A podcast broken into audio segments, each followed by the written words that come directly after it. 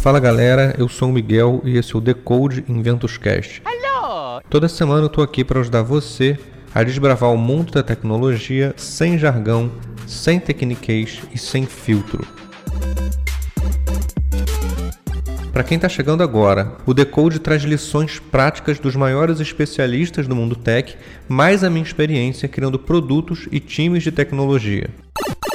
O podcast dessa semana é a continuação da nossa conversa sobre aceleradoras e inovação corporativa com o Pedro, CEO da ACE Startups, autor do livro A Estratégia da Inovação Radical e uma das maiores referências em inovação, tecnologia e empreendedorismo digital no Brasil. Se você perdeu o episódio da semana passada, volta lá e começa por ele, que vai fazer muito mais sentido. Bora lá então? Press start to play! Todo ano vocês rodam uma pesquisa de inovação em empresas, né? O ACE Innovation Survey. Uhum. Queria saber se você pode falar um pouco sobre a pesquisa, como é que está o score de inovação das empresas aqui no Brasil. E aí, o que, que o gestor de uma empresa precisa fazer para tornar a sua empresa mais inovadora? Existe um passo a passo, assim como a gente tem um passo a passo de, de criação de, de, de startup? Como é, que, como é que é isso? Legal. Bom, a gente, a gente avalia vários, vários itens né, nessa pesquisa. A gente está, inclusive, fazendo já estamos com resultados preliminares aí da pesquisa que a gente vai lançar provavelmente em agosto desse ano, né? E, e esse já vai ser o terceiro ou quarto ano que a gente faz essa pesquisa. É, é pública, né, a pesquisa, né? É pública, é pública. O pessoal procurar no Google Ace, Ace Innovation Survey e aí vai vai estar tá lá. Mas, mas basicamente o que a pesquisa mostrou, né, é que em linhas gerais, existe uma clareza de que a gente precisa inovar, mas não existe, não existem na maioria das empresas as ações que mostrem que eu estou chegando lá. Então existe essa dissonância entre a clareza que eu tenho e, e o fato de eu não executar. E aí o que a gente viu é, é, é normalmente como existe um, um imaginar um, um desconhecimento em relação ao tema, na maior parte das empresas, as empresas inovam por proxy, que eu costumo dizer. Então, eu vou falar assim, ah, legal, então, o que, que eu vou fazer para inovar? Ah, bom, as empresas mais inovadoras usam te muita tecnologia, né? então eu preciso de tecnologia. Então, faz um projeto de IoT, busca startups que façam indústria 4.0, sei lá o quê, e é isso. Não é, a gente sabe que existe uma correlação, mas não é uma relação causal entre inovação e, e tecnologia assim como programas com startups. Então, existem muitas empresas que vão atrás de programas com startups porque elas veem que ah, é o que está se fazendo por aí, então nós vamos fazer também. E aí acaba não gerando, frustrando, né, na verdade, os executivos. Então, acho que esse é o esse seria o, o que a gente mais vê. E aí tem, por outro lado, tem empresas que conseguem fazer e conseguem fazer muito bem esse processo de, de, de gerenciar a inovação, criar várias, uh, várias hipóteses, uh, desenhar os experimentos, paralelizar, criar um comitê para avaliar, colocar dinheiro à medida que eles vão evoluindo. E aí, quando isso acontece, geralmente isso está correlacionado com as empresas que mais crescem também e têm resultados financeiros melhores. Né? Mas existe, existe um. Eu vejo muitas empresas que meio que estão naquele momento inicial, né? Tipo, por onde que ela começa? É, eu acho que o primeiro passo, né, geralmente, tem, a ver com a estratégia do negócio. Então, a primeira coisa, eu, eu tenho uma estratégia clara do negócio, é, eu sei onde eu quero chegar, eu sei como que eu vou chegar lá. Se eu sei essas coisas, a, a inovação ela deveria ser um desdobramento natural, uh, talvez mais tático do que qualquer outra coisa.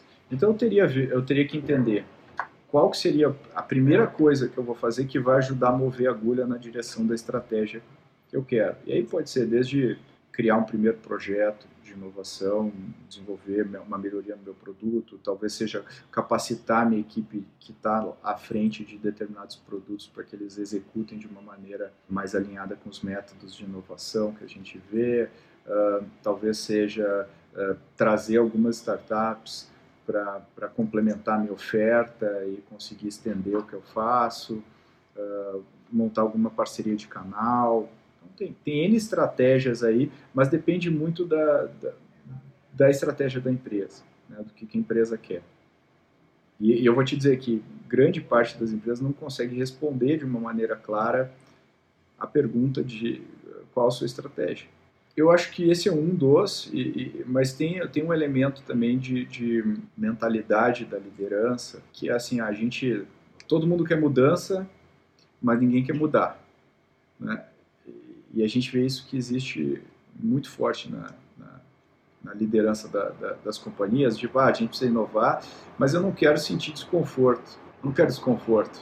É, eu quero, eu quero fazer, boto umas startups aqui, né? quer dizer, e, e, não necessariamente isso aí vai gerar inovação. É, uma, é, é aquela inovação mais pra, pra, no papel e menos aquela que realmente vai sacudir os, as estruturas do, do, negócio. Eu não estou falando para jogar tudo fora e tal, mas simplesmente começar a fazer, tomar decisões mais embasadas no que, que eu preciso fazer, é, concentrar energia e talvez esse seja um outro, um outro ponto que é, é ter teses claras do, de onde eu quero chegar, isso, isso também subordinado à estratégia, né?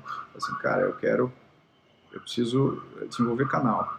Então, se eu preciso desenvolver canal, não vou ficar olhando tudo que é startup no mercado, criar um monte de programa que é ruído, não vai me trazer retorno, vai drenar a energia da minha equipe. Não, eu vou concentrar minha energia em uma iniciativa ou duas, duas teses e vou concentrar todo o meu esforço em criar projetos ali, fazer.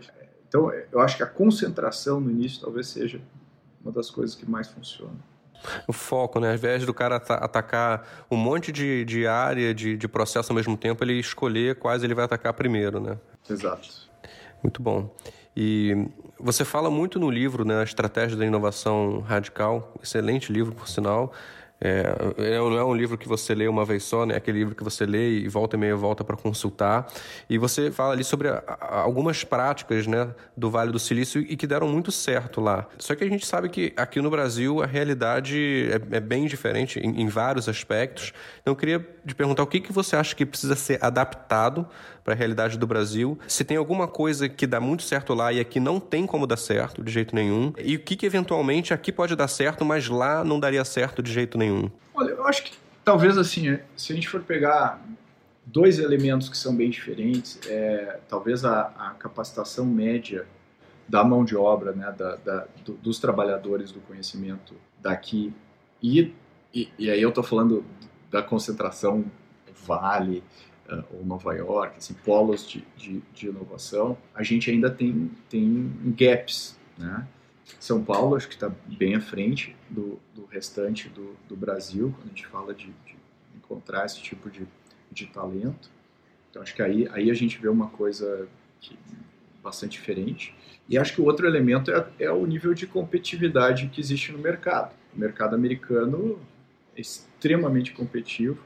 Isso é uma coisa que alavanca a inovação, impulsiona a inovação, a competitividade. Boa parte das empresas brasileiras, se fossem operar no, no mercado americano, seria trucidada pela intensidade de competição que existe lá e, e, consequentemente, isso faz com que eu tenha que melhorar o meu jogo, a qualidade do meu jogo. Então, eu acho que esses são os dois elementos, talvez, que, que sejam mais diferentes entre, entre os mercados, mas acho que os princípios que a gente está falando que as empresas mais inovadoras fazem são, são muito similares. Né? Se a gente pegar uma, uma empresa de primeira linha aqui em termos de inovação, uma, uma Stone, uma XP, uma Magalu, essas empresas operam muito próximas das empresas uh, muito boas uh, que a gente vê em qualquer lugar, né? de, de, quando a gente fala de inovação. Muito bom. E agora falando sobre o momento específico que a gente está vivendo, né? Quais são os conselhos que você está dando para as startups que vocês investem sobre esse cenário de incerteza ao milésimo grau no mundo pós-Covid? Ninguém sabe o que, que vai acontecer, quando que vai voltar. O conselho principal, né? Trabalha o teu runway, trabalha o teu caixa, garante que você vai estar vivo para para sair do outro lado, né? É, teve algumas startups que foram muito muito impactadas, né? Os setores, os, os negócios delas foram muito impactados. Então a gente tenta para essas startups a gente fez um exercício de esticar o, o runway, né? A vida que elas têm.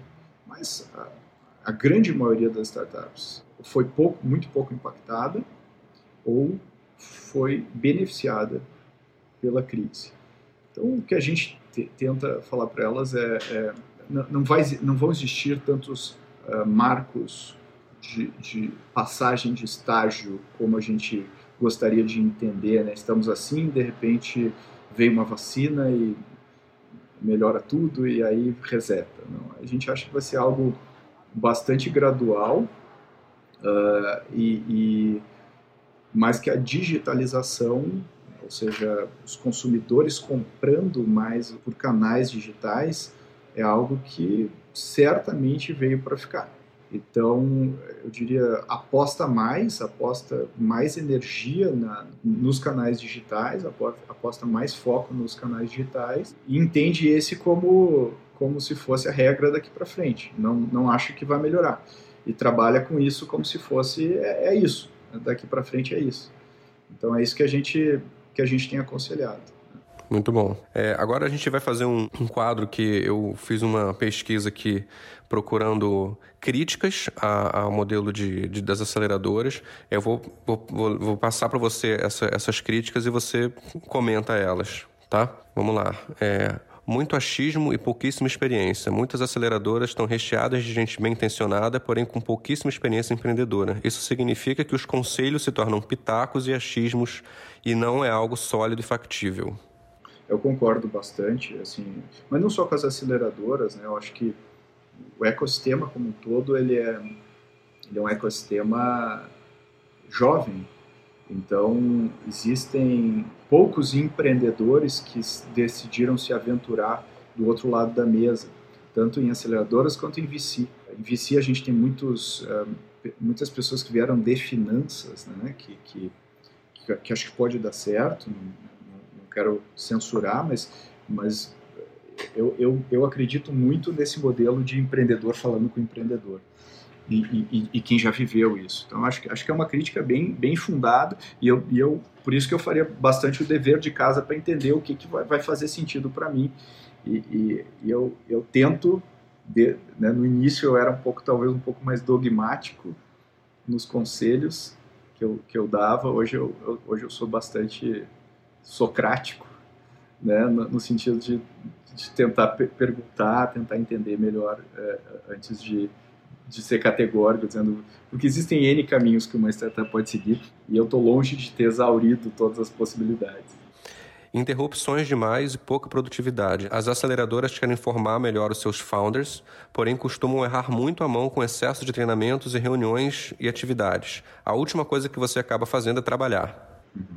É, esse, esse eu acho que é uma crítica também fundada. A gente viu muito essa isso no início da a gente a gente era extremamente carregado de atividades quando a gente rodava a aceleração no início da ACE.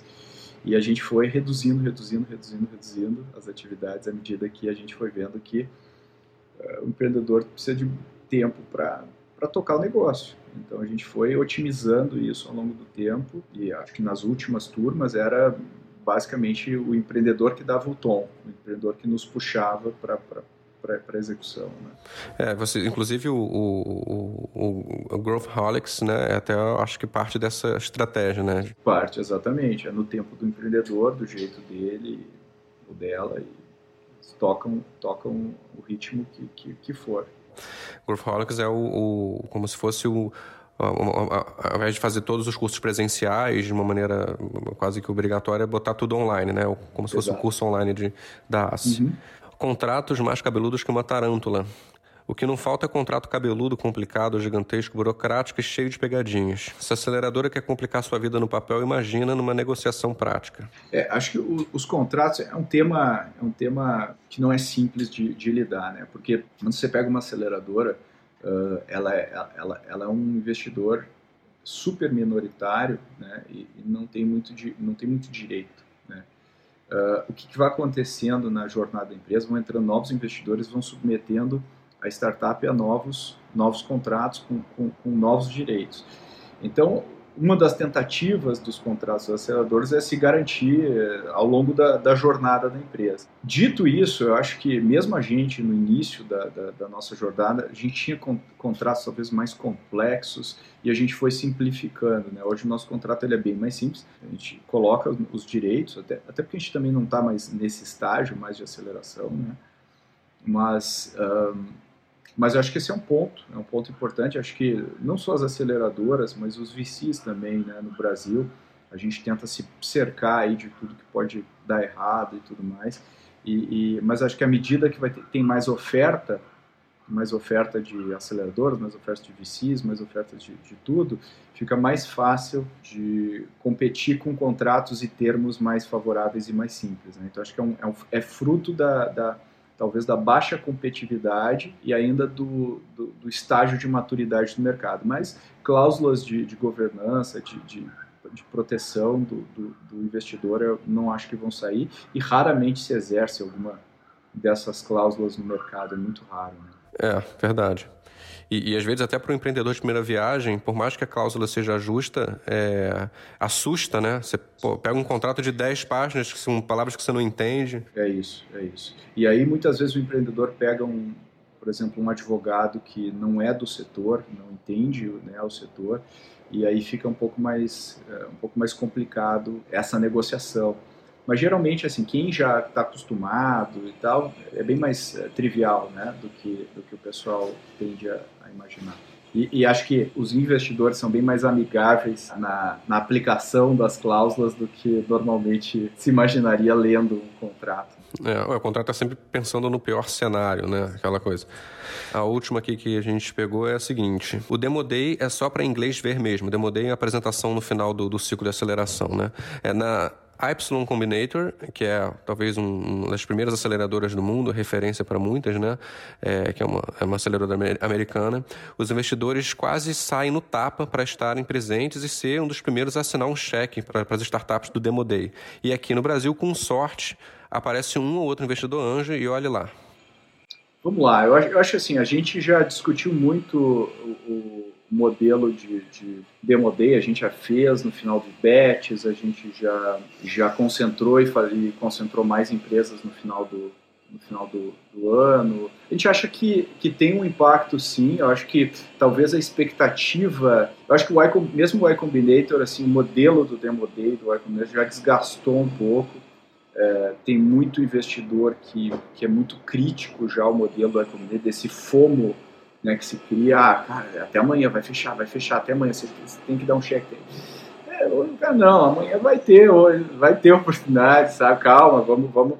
Então acho que tá, tem uma reação meio contrária a isso também, à medida que o mercado também amadureceu lá nos Estados Unidos. Eu acho que o Demo Day tem um papel para mostrar para o mercado quem são as startups. Talvez não gere investimentos de cara, mas eu acredito que gere relacionamentos que podem levar a investimentos e se os empreendedores forem bons de networking e de relacionamento, eles conseguem tirar bastante suco do evento, do Demo Day. Né? A gente está estudando, por exemplo, agora é, como que a gente pode fazer um... A gente fez recentemente um Demo Day online para empresas da ACE e foi super bom, assim, gerou vários vários in, investidores interessados, contatos e tal. A gente, claro, já tem um relacionamento bom com, com o mercado de investidores, eles sabem o tipo de startup que a gente vai mostrar e tudo mais, mas o que a gente está estudando agora é fazer um demo day para as empresas que estão na plataforma, né, na, na, na Growthaholics, para conseguir democratizar mais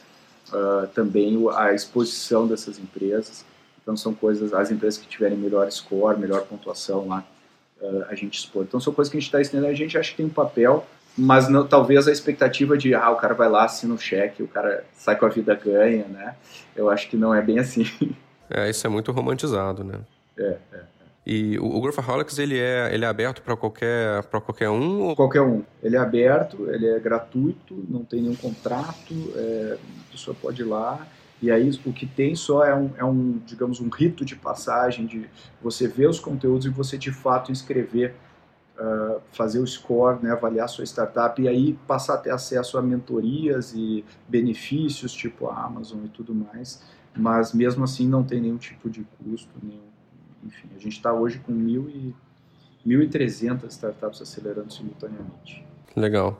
É, é, essa coisa do Demo Day também é muito, muito principalmente os investidores, os, os empreendedores que estão entrando agora nesse mundo de startup, ele acha que vai ter uma reunião com o investidor e vai sair com um cheque, né? É, e quando a gente sabe que investimento é um relacionamento, você conhece uma vez, vai mantendo, mantendo o investidor atualizado, né? Vai pedindo mentoria, né? A melhor forma de conseguir investimento, todo, todos os investidores falam isso, é você pedindo um conselho, né? E não pedindo dinheiro.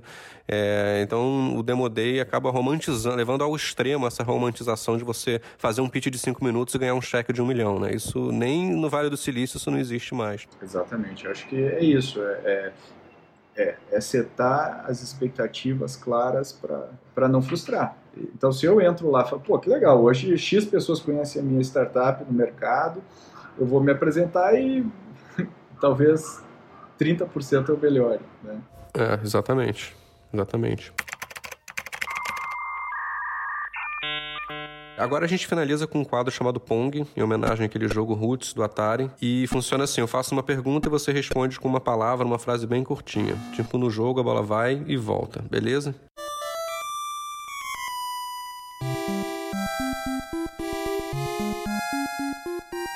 Se a sua vida e o trabalho na ACE fosse um livro, um filme ou uma série, qual seria o título? Acho que We Are the Champions. Boa. Se você pudesse ter qualquer superpoder, qualquer superpoder no universo, qual seria? Eu já pensei muito sobre isso. Uh, eu acho que voar. Voar, né? Complete a frase. O pior tipo de empreendedor é aquele que não aprende. Se você tivesse que apostar tudo em startups de um único mercado, saúde, fintech, educação, etc., qual seria o mercado? Saúde. Quem foi seu maior professor, seu melhor professor, e o que, que ele ou ela te ensinou? Acho que meus pais, disciplina. Boa. São Paulo ou Porto Alegre? São Paulo. Uma música favorita? Dance Me to the End of Love, do Leonard Cohen. E qual o seu canal de informação preferido sobre inovação e startups? Aqui pode ser notícia, coluna, blogs, gringos ou não. Qual o, o, a sua principal referência de, de informação sobre inovação e startups hoje? Podcast da da A16Z da Andreessen Horowitz. Talvez seja o meu favorito. Não conheço isso não, vou começar a ouvir. Se você pudesse mudar uma coisa sobre o Brasil com o estalar dos dedos, o que seria? Educação. E por fim, Mario ou Zelda? E se você não sabe quem são, pode me chamar de nerd. Cara, eu sou, eu sou Mario, all the way.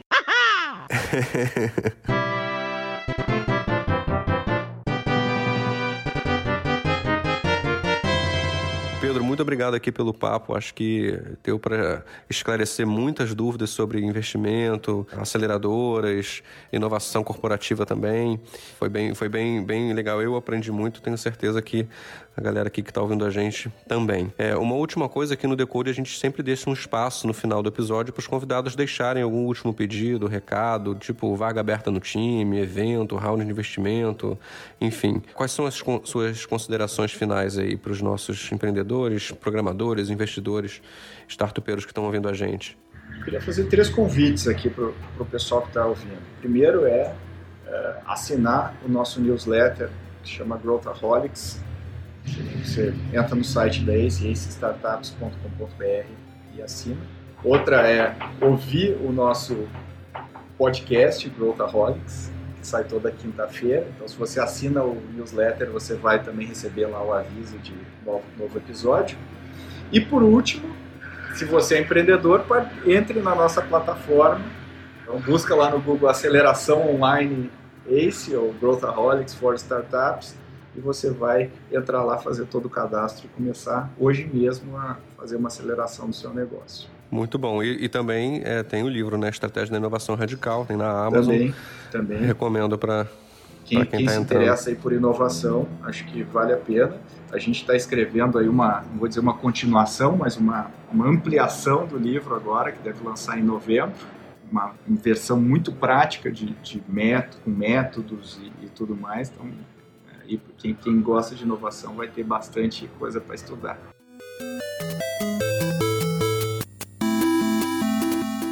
E aí, gostou? Tem alguma sugestão de pauta? Então manda pra gente pelo Instagram da Inventos, arroba Inventos Digitais, e não esquece de seguir a gente por lá também.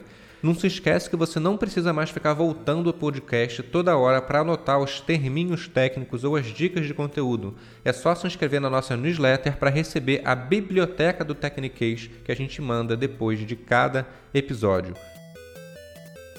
O InventusCast é um projeto da Inventus Educação, onde o ensino da tecnologia é a ferramenta para construir líderes inovadores. Entra lá em www.inventusdigitais.com.br e dá uma olhada nos nossos cursos, se inscreve na nossa newsletter e confere os depoimentos das startups de sucesso que já trabalharam com a gente nesses últimos 10 anos de jornada que a gente tem por aí.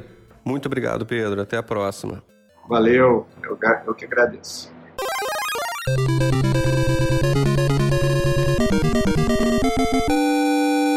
Thank you so much for playing my game.